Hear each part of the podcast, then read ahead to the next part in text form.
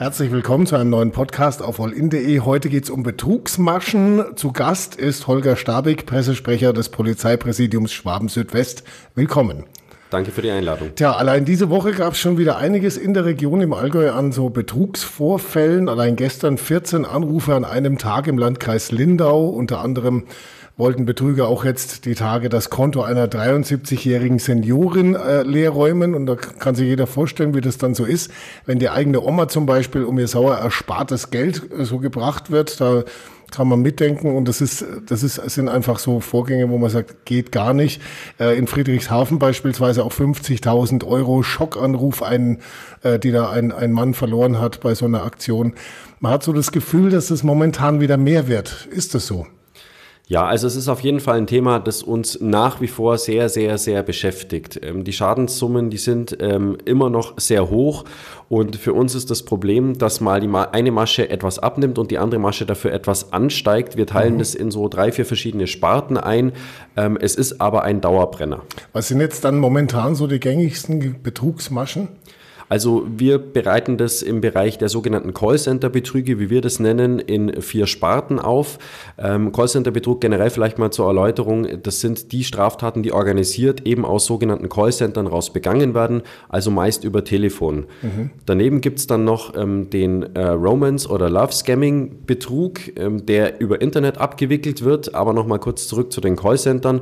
Da haben wir hauptsächlich den falschen Polizeibeamten. Mhm den Enkeltrick, beziehungsweise jetzt neu dazugekommen den Schockanruf, jetzt auch mit einer neuen Variante des Enkeltricks dann auch über WhatsApp die ähm, Gewinnversprechen und den falschen Microsoft-Mitarbeiter. Mhm. Äh, das braucht ja dann aber seitens der Verbrecher, sage ich mal, doch relativ viele auch personelle Ressourcen, oder? Wenn man dann immer so hört, äh, aus einem Callcenter raus wird dann so ein Anruf getätigt und dann rücken ja manchmal sogar falsche Polizeibeamte an und holen irgendwelches Geld ab. Also es muss ja sehr viel Organisation dahinter sein, oder? Definitiv. Das sind definitiv organisierte Banden, die wirklich arbeitsteilig vorgehen. Die Callcenter sitzen meistens im Ausland. Wenn wir uns jetzt mal den von Ihnen gerade angesprochenen falschen Polizeibeamten anschauen, dann ist es so, dass es da natürlich einen Abholer bei uns im Inland gibt. Ähm, das ist da sehr, sehr genau definiert, wer welche Funktion hat. Äh, mittlerweile stellen wir zum Beispiel bei den falschen Polizeibeamten auch fest, dass Leute angeworben werden für sogenannte Kurierdienste oder Bring- und Abholservices, mhm. die dann dafür eine geringe Summe an Ent Entgelt bekommen und gar nicht wissen, was in der Tasche drin ist. Also ah, die werden okay. zum Beispiel über Jobportale geködert. Es heißt, mhm. du machst für mich einen Kurierdienst, ich schicke dir eine Nachricht, du fährst dann und dann zu diesem Ort, holst dort eine Tasche ab. Dein Auftrag ist, schau nicht in die Tasche hinein, liefere die Tasche wiederum an einem anderen Ort ab und dafür kriegst du dann eine geringe Entlohnung, 100, 200 Euro, sowas in der Richtung. Das klingt ja fast schon filmreif eigentlich. Ist es tatsächlich und was wir feststellen ist eben, dass diese Banden sich ähm, immer weiter professionalisieren. Früher waren es eben tatsächlich Angehörige der Banden, die dieses Geld abgeholt haben bei den Betroffenen, bis dann die Polizei tatsächlich die ersten Festnahmen vermelden konnte, die Leute auch teilweise für mehrere Jahre hinter Gitter gegangen sind. Mhm. Seitdem haben sich die Banden umgestellt umstrukturiert und sagen, hey, warum sollen wir unsere eigenen Mitglieder verhaften lassen? Wir engagieren einfach jemand anderen, mhm. der dann für uns die niederen Arbeiten verrichtet, um das mal etwas salopp zu formulieren. Unfassbar. Wobei man sich ja schon ab und zu bei solchen Geschichten fragt, also dann, dann ruft einer an und sagt, ja, hier Schockanruf beispielsweise, hier ist deine Enkelin und ich habe jetzt gerade jemand überfahren oder sowas. Man fragt sich bei manchen Geschichten ja echt, da fällt jemand noch drauf rein. Ja, äh, so einfach kann man das leider nicht äh, runterbrechen. Wenn wir uns jetzt drüber unterhalten, wir führen jetzt hier ein Gespräch, das dauert jetzt, weiß nicht, zum jetzigen Zeitpunkt vielleicht zwei Minuten mhm. äh, und eine Zeitungsmeldung, die ich lesen würde, die lese ich in etwa derselben Zeit. Wenn man mhm. den Sachverhalt dann so abstrahiert liest und sich anhand dieser acht Zeilen, die da geschrieben stehen, denkt, wie kann man da drauf reinfallen, dann ist das etwas kurz gesprungen. Man muss bedenken, die Täter sind wahnsinnig professionell organisiert. Mhm. Die sind rhetorisch ausgebildet, teilweise sogar ähm, wirklich mit Skripten, die sie ausgearbeitet haben, wo sie auf bestimmte Situationen eine bestimmte Reaktion zeigen sollen. Das ist wie beim Telefonverkauf, ne? da kennt man sowas genau. ja auch, so, so Leitfaden quasi. Zum Beispiel. Äh, wenn ich die Frage stelle, kommt vermutlich das, wenn das kommt, dann äh, sage ich als nächstes das. Und also so professionell sind die schon. Definitiv, wahnsinnig professionell. Und dann kommt noch dazu, ähm, wir kennen Fälle, in denen die Geschädigten beispielsweise über mehrere Stunden, teilweise sie die ganze Nacht mit nur kurzen Unterbrechungen am Telefon gehalten worden sind. Mhm. Also man stelle sich vor, Sie bekommen einen Anruf gegen 20 Uhr abends, Ihnen wird eben diese Horrorstory erzählt, ein Einbrecher in der Nähe oder jetzt beim Schockanruf eben dieser schwere Unfall äh, und dann halten die Täter Sie am Telefon. Sie haben keine Zeit durchzuschnaufen. Sie werden permanent sei es mal mit dieser Schocknachricht, mit dem Weinen im Hintergrund konfrontiert, mhm. dann wieder mit einem drohend auftretenden Staatsanwalt oder Anwalt, der ihnen irgendwelche Konsequenzen ankündigt und das Ganze zieht sich über mehrere Stunden. Sie werden regelrecht einer Gehirnwäsche unterzogen okay. und nach mehreren Stunden Telefonat wissen sie tatsächlich nicht mehr, was richtig und was falsch ist. Die Leute sind dann teilweise froh, wenn sie die Situation lösen können, mhm. indem sie jetzt zur Bank fahren, Geld abheben und das dann endlich erledigt ist und sie wissen, das ganze Thema ist durch. Also man kann es leider nicht so einfach auf diese dürre Meldung reduzieren und sagen, Schockanruf, wer fällt denn da heute noch drauf rein? Das Thema ist leider, leider sehr viel vielschichtiger und leider, leider sind die Täter auch sehr professionell. Wobei man stellt sich ja immer so vor, dass die, weiß ich, so 100 Leute am Tag zum Beispiel anrufen und bei einem oder zwei sind sie dann erfolgreich. Äh, kann man das ungefähr abschätzen, so die Erfolgsquote pro 100 Anrufer oder so? Hat man da Erkenntnisse überhaupt? Ja, wir haben Erkenntnisse, ähm, die allerdings wahrscheinlich nicht die ganze Wahrheit widerspiegeln. Im Jahr 2021 sind zum Beispiel bei der Polizei bei uns im Präsidium insgesamt 110 gemeldete Anrufe eingegangen. Von diesen 110 sind acht erfolgreich verlaufen. Also da wären wir ganz grob bei einer Quote von etwa 10 Prozent, ein bisschen weniger. Mhm, das ist aber viel jetzt so. Für mein, also für mein persönliches ja. Empfinden finde ich, also wenn die bei 10 Prozent erfolgreich sind, das ist eine ganz schöne Quote. Genau, ähm, wir haben aber oder wir vermuten, dass wir keinen schlussendlichen Überblick haben über die äh, Thematik, weil viele Leute diese Anrufe mittlerweile nicht mehr melden. Mhm. Also wir gehen davon aus, wenn jemand den vierten oder fünften Anruf erhalten hat, die Polizei bittet darum, bitte erstatte doch Anzeige. Mhm. Die ersten zwei, drei, vier Mal macht er das vielleicht, beim fünften Mal denkt er sich dann, hey, ich habe das jetzt schon viermal angezeigt, ich melde es nicht mehr. Mhm. Wir gehen also von einer sehr, sehr hohen Dunkelziffer aus, ähm, was bedeutet, dass die Erfolgsquote natürlich hoffentlich nicht bei 10 Prozent liegt. Mhm. Auf der anderen Seite ist natürlich jeder Anruf einer zu viel äh, und gerade acht vollendete Taten, die jetzt im letzten Jahr bei uns einen Schaden von über 200.000 Euro verursacht haben, sprechen eine deutliche Sprache. Das heißt also auch von, von äh, Ihrer Seite die, die Bitte oder, oder der, der Rat schon mal, wenn sowas passiert, tatsächlich der Polizei Bescheid geben, dass es passiert ist. Ne? Richtig. Damit, damit man auch eben diese Erkenntnisse hat. Nicht einfach nur, ja, hat mich wieder mal jemand versucht auf den Arm zu nehmen, auflegen, sondern tatsächlich auch Bescheid sagen. Genau, das wäre uns sehr wichtig, dass Sie das einfach bei uns melden, damit wir eben genau solche Zusammenhänge erkennen können, damit wir sehen können, wo wird es regional gerade, wo geht es hoch her, wo äh, folgen viele Anrufe, damit wir dann ein möglichst vollständiges Bild über die Geschichte bekommen. Wobei die Reaktion schon auch noch eine Frage ist, wie, wie reagiert man richtig? Also manche Leute haben eine Trillerpfeife neben dem Telefon mittlerweile oder äh, so zum Schein drauf eingehen und dann die Polizei rufen, ist sowas auch mal eine gute Idee? Wir haben das tatsächlich in einigen Fällen erfolgreich gemacht, äh, wo der Geschädigte aber dann wirklich sehr gewieft sein muss. Mhm. Also wir müssen jetzt erstmal unterscheiden. Wir brauchen zum Beispiel schon mal eine Masche, wo tatsächlich persönlich jemand vor Ort kommt. Wenn wir uns jetzt das Gewinnversprechen anschauen, da ist das Ziel, dass Sie am Telefon als Geschädigter äh, Codes durchgeben. Da mhm. wird niemals eine Person bei Ihnen auftauchen. Da hat es auch keinen Zweck, äh, den Täter jetzt irgendwie am Telefon zu erhalten, um da irgendwelche Ermittlungen anzustrengen. Ähm, das wird nichts bringen. Also und, hauptsächlich und bitte nicht übrigens an dieser Stelle Stelle gleich mal bitte nicht zum Schein die richtigen Bankdaten angeben. Nein, genau. Das ist jetzt der nächste Punkt. Ähm, das hat nur Sinn wirklich beim falschen Polizeibeamten, wo ihnen also angekündigt wird, dass jemand kommt und etwas mhm. abholen soll. Bei allen anderen Maschen ist es eigentlich ganz einfach auflegen. Mhm. Also wir empfehlen gar nicht auf ähm, Gespräche einzusteigen, auch nicht kurz und auch nicht aus Freundlichkeit. Da ist man natürlich eher am Telefon so, ja, okay, lassen Sie mich mal kurz. Nein, brauchen Sie gar nicht. Wenn Sie diese Masche erkennen, ganz klar sofort auflegen, ohne irgendwie, das hat auch nichts mit Unhöflichkeit oder sonstigem, ja, sozial adäquatem Verhalten zu tun. Legen Sie auf, beenden Sie das Telefonat und die nächste, äh, der nächste Anruf sollte der 110 gelten, dass Sie uns, die Polizei, darüber informieren. Man kennt es ja auch von früher her noch, so äh, der Tipp beispielsweise, wenn man jetzt so einen merkwürdigen Anruf äh, bekommt äh, bezüglich Stromrechnung und so weiter, dass man möglichst selten die Wörter Ja verwendet oder Ja, das stimmt oder sowas damit man hinterher nicht ähm, das so zusammengeschnitten bekommt, als hätte man einem Vertrag zugestimmt oder so ähnlich. Gell? Also wirklich auflegen, die beste Idee. Ja, genau. Also wie gesagt, das Ziel sollte sein, sich gar nicht erst in ein Gespräch verwickeln zu lassen, um eben dieser psychologischen Masche unter Umständen dann doch noch zu erliegen, weil man vielleicht doch irgendwie dann Daten von sich preisgibt, die man im Nachhinein dann besser für sich behalten hätte. Von daher wirklich klare Kante, wenn man die Masche erkennt, das Telefonat gerade mal 30 Sekunden altes, Hörer auf die Gabel knallen, Sache erledigt. Mhm. Ähm, jetzt sind ja das Ziel dieser Betrüger, gerade beim Enkeltrick beispielsweise, liegt es ja schon im Namen begründet, ältere Menschen. Äh, kann man das sagen, ab welchem Alter man da einer gefährdeten Zielgruppe angehört?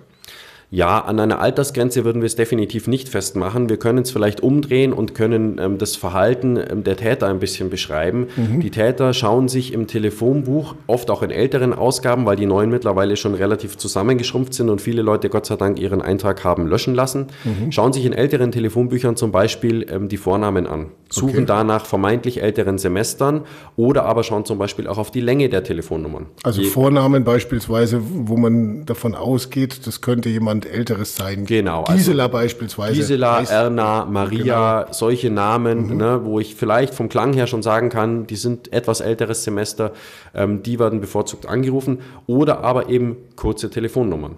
Also auf ja, dem Land. schon sehr lang gibt, ja, ja. Genau, auf okay. dem Land drei- oder vierstellige, in mhm. der Stadt fünfstellige, da weiß ich, die Telefonnummern stehen nicht erst seit gestern im Telefonbuch, mhm. die werden heute gar nicht mehr vergeben. Das ist die Masche der Täter. Also die, die, müssen da schon seit 30 Jahren wohnen, also müssen sie schon um die 50, 60, 70 sein. Zum Beispiel, genau. Und, und vielleicht auch schon Enkel haben. Zum Beispiel. Oh, okay. Also äh, es kann dementsprechend auch durchaus mal sein, dass hinter einer fünfstelligen Nummer jemand Jüngeres hingeht, mhm. weiß man ja nicht. Und wenn der von der Masche noch nicht gehört hat, vielleicht auch dementsprechend drauf reinfällt. Also wir können da wie gesagt kein genaues Alter festlegen, aber anhand der Masche, wie die Täter vorgehen, kann man sich so ungefähr erschließen, wer die Zielgruppe ist. Okay. Was äh, können denn dann äh, Angehörige tun, um vielleicht ihre Eltern auch ein bisschen so mitzuschützen oder Eltern und, äh, und Großeltern? Also das Allerwichtigste für uns ist, ähm, nachdem wir unterschiedliche Maschen haben und es für jede Masche unterschiedliche Tipps gibt, ist es wahnsinnig schwer. Ich könnte Ihnen jetzt hier zehn Minuten Präventionshinweise erzählen, das ist mhm. aber, glaube ich, nicht zielführend. Das Allerwichtigste ist, was wir empfehlen, sprechen Sie darüber. Mhm. Sprechen Sie mit Ihren Eltern darüber. Sprechen Sie mit Ihren Verwandten darüber. Sprechen Sie bitte mit Ihren Nachbarn darüber. Informieren Sie darüber, was es gerade für aktuelle Maschen gibt. Zum Beispiel diese WhatsApp-Masche, die jetzt relativ neu ist und noch nicht so verbreitet. Klären Sie die Leute darüber auf. Haben Sie bitte keine falsche Scham, irgendwie vielleicht, ja, als, ich sage jetzt mal, nervig zu erscheinen oder als besserwisserisch oder belehrerisch. Mhm. Jeder einzelne Fall, den wir verhindern können über diese Art der Prävention, ist für uns ein gewonnener Fall. Und dabei muss man vor allem sehen, dass es nicht nur um den finanziellen Schaden geht, sondern oftmals hängen regelrechte Schicksale mit dran, wenn man sich jetzt vielleicht den Senior vorstellt, der wirklich schon Enkel hat, der nicht nur äh, jetzt irgendwie 20 oder 30.000 Euro verliert, mhm. sondern der vielleicht auch noch das Erbe der Enkel riskiert. Da ist eine wahnsinnige Scham dahinter, mhm. sich den Angehörigen oder auch der Polizei gegenüber zu offenbaren. Und deswegen gehen wir auch davon aus, dass es viele, viele Fälle gibt, die auch nachdem sie vollendet sind, bei der Polizei gar nicht angezeigt werden, weil die Leute sich einfach so schämen, mhm. ähm, das zu offenbaren. Da lohnt sich dann seitens der, was weiß ich, Kinder oder Enkel dann auch äh, dem Oma, der Oma oder dem Opa dann äh, das Ding auch so zu programmieren beispielsweise, zu sagen, hey, wenn da einer anruft und sagt, er ist dein Enkel, dann leg auf, drück auf diese Taste, dann bin ich dran und kann dir sagen, ob ich das wirklich war. Genau, ja. als Beispiel. Also möglichst einfache Dinge auch, die die äh, Senioren eben auch mit der modernen Technik noch erledigt kriegen. Gell? Ja, ähm, das wird sich weiterentwickeln. Also wir werden sowohl von der Technik her wird's weitergehen, als auch die Maschen werden sich weiter anpassen. Es ist natürlich jetzt gut, wenn Sie konkret für diese Masche zum Beispiel ähm, Ihren Eltern sagen können, äh, hör zu, wenn dich über WhatsApp diese oder jene Nachricht erreicht, das ist vermutlich ein Betrug. Mhm. Wir gehen davon aus, dass wir in sechs Monaten oder zwölf Monaten vielleicht schon wieder über neue Maschen sprechen. Das heißt, da muss sich die Prävention Prävention auch immer wieder anpassen. Äh, das Wichtigste ist eben, wenn ich selber als vielleicht jüngeres Semester ähm, diese Betrugsmasche auf dem Schirm habe, ich muss darüber reden, ich muss oder sollte meine Eltern darüber informieren, meine Verwandten, meine Nachbarn, was gerade los ist. Und einfach, wenn ähm, die Betroffenen dann oder die Zielgruppe diese Masche schon mal gehört haben, können sie selber reagieren. Oftmals sind die Leute ja nicht ähm, ja, so komplett von der Technik weg oder wie mhm, auch immer, ja, ja. dass sie da überhaupt nicht mehr darauf reagieren können, sondern es geht dann einfach nur darum, dass sie wissen, es ist ein Betrug und dann auf Auflegen oder auf Löschen drücken können. Mhm. Äh, eine ganz interessante Frage ist vielleicht auch noch, was das eigentlich so für Menschen sind, die solche Verbrechen begehen. Es sind ja, denke ich mal, in den wenigsten Fällen Gewalttäter, oder? So ein bisschen über Einbrechern, die wollen ja eigentlich auch nur äh, einfach weg und nicht erkannt werden oder so. Und äh, so ähnlich wird es bei Betrügern wahrscheinlich auch sein. Also so richtig Angst vor irgendwas Körperlichem braucht man da, glaube ich, nicht so sehr zu haben, oder? Nein, das sind uns ganz, ganz wenige Fälle bekannt, Gott sei Dank. Ähm, das ist tatsächlich, äh, ja, die Funktionsweise dieses, dieses Modus operandi, ähm, dass möglichst kein oder wenig persönlicher Kontakt zwischen Täter und Geschädigten existiert. Deswegen mhm. haben wir jetzt mit dem falschen Polizeibeamten tatsächlich nur in Anführungszeichen eine Masche, wo es mal kurz zu einem Kontakt kommt. Wenn wir uns jetzt den Schockanruf anschauen oder auch die WhatsApp-Betrugsmasche oder auch Love Scamming, das findet alles virtuell bzw. übers Telefon statt und es gibt niemals einen äh, von Angesicht zu Angesicht Kontakt zwischen Täter und Geschädigten. Das heißt, da braucht man sich Gott sei Dank keine Sorgen zu machen machen. Love Scamming ist auch sowas, wo viele immer sagen, so wie kann man auf sowas reinfallen? Ne? Das, das sieht man doch. Aber wenn man, äh, ich sage jetzt auch mal, verzweifelt genug vielleicht ist und äh, äh, sich da auf was eingelassen hat, dann ist es gar nicht so unmöglich, dass es eigentlich fast jeden treffen kann, oder? Ja, ich würde da auch nicht von Verzweiflung sprechen. Mhm. Also wenn wir uns jetzt die typischen Geschädigten anschauen, dann sind es ähm, vielleicht Frauen, es gibt äh, vereinzelt auch Männer, die auf die Maschen hereinfallen äh, mittleren Alters, die vielleicht eine Trennung oder eine Scheidung hinter sich haben äh, und dann nimmt auf einmal über die sozialen Medien jemand äh, Kontakt mit ihnen auf. Mhm. Und dieser Kontakt, der ist am Anfang sehr gut, sehr wohltuend. Also man wird mit Aufmerksamkeit umgarnt. Es kommt jeden Morgen, die Täter investieren da sehr, sehr viel Zeit und Mühe, diese Beziehung auch aufrechtzuerhalten. Es kommt jeden Morgen eine Nachricht, guten Morgen, wie hast du heute geschlafen, wie geht es dir? Die persönlichen Probleme werden diskutiert, vielleicht gesundheitliche Zipperlein, vielleicht irgendwie, ja, Sorgen im Alltag. Äh, und es ist jemand da, der zuhört. Und nachdem diese Beziehung über einen längeren Zeitraum, mehrere Wochen, vielleicht sogar im Einzelfall mehrere Monate aufgebaut worden ist, kommen auf einmal die Sorgen des anderen Gesprächspartners mit ins Bild. Der sagt dann, hör mir zu, ich lebe im Ausland, ähm, meine Tochter oder ein Verwandter, wie auch immer, hat eine schwere Operation vor sich. Ich kann sie mir leider nicht leisten. Ich brauche dringend Geld. Mhm. Natürlich, aufgrund dieser Verbundenheit, die sich entwickelt hat, sagt man dann vielleicht, du, ich kann dir helfen. Das sind am Anfang vielleicht nur einige hundert oder einige mhm. tausend Euro. So geht's los. Mhm. Dann entstehen beim Gegenüber natürlich die nächsten Bedürfnisse oder Sorgen, die er hat. Er muss dann einen Auslandsaufenthalt vorbereiten. Er braucht ähm, für sein Studium Geld, was auch immer man sich für Geschichten ausdenken kann. Ja. Und so summiert sich das Ganze auf. Und irgendwann, irgendwann denkt man auch gar nicht mehr groß drüber nach, über, über die Summen vielleicht, ja. ne? weil es hat sich halt so, so angestaut und da ist genau. man eh schon so weit. Genau. Hat aber die Person ja immer noch nicht kennengelernt. Ne? Das ist das, was dann immer so, ja. so, so unverständlich daran es, ist. Es entstehen eben immer neue Hindernisse auf mhm. Seiten des Gegenübers. Mhm. Also wie gesagt, da ist es mal ein Visumsantrag, der nicht rechtzeitig bearbeitet wird. Dann ist es ein Flug, der wegen Corona gestrichen wird. Dann ist es was auch immer für Hindernisse man sich da ausmalen kann und immer benötigt die andere Seite Geld.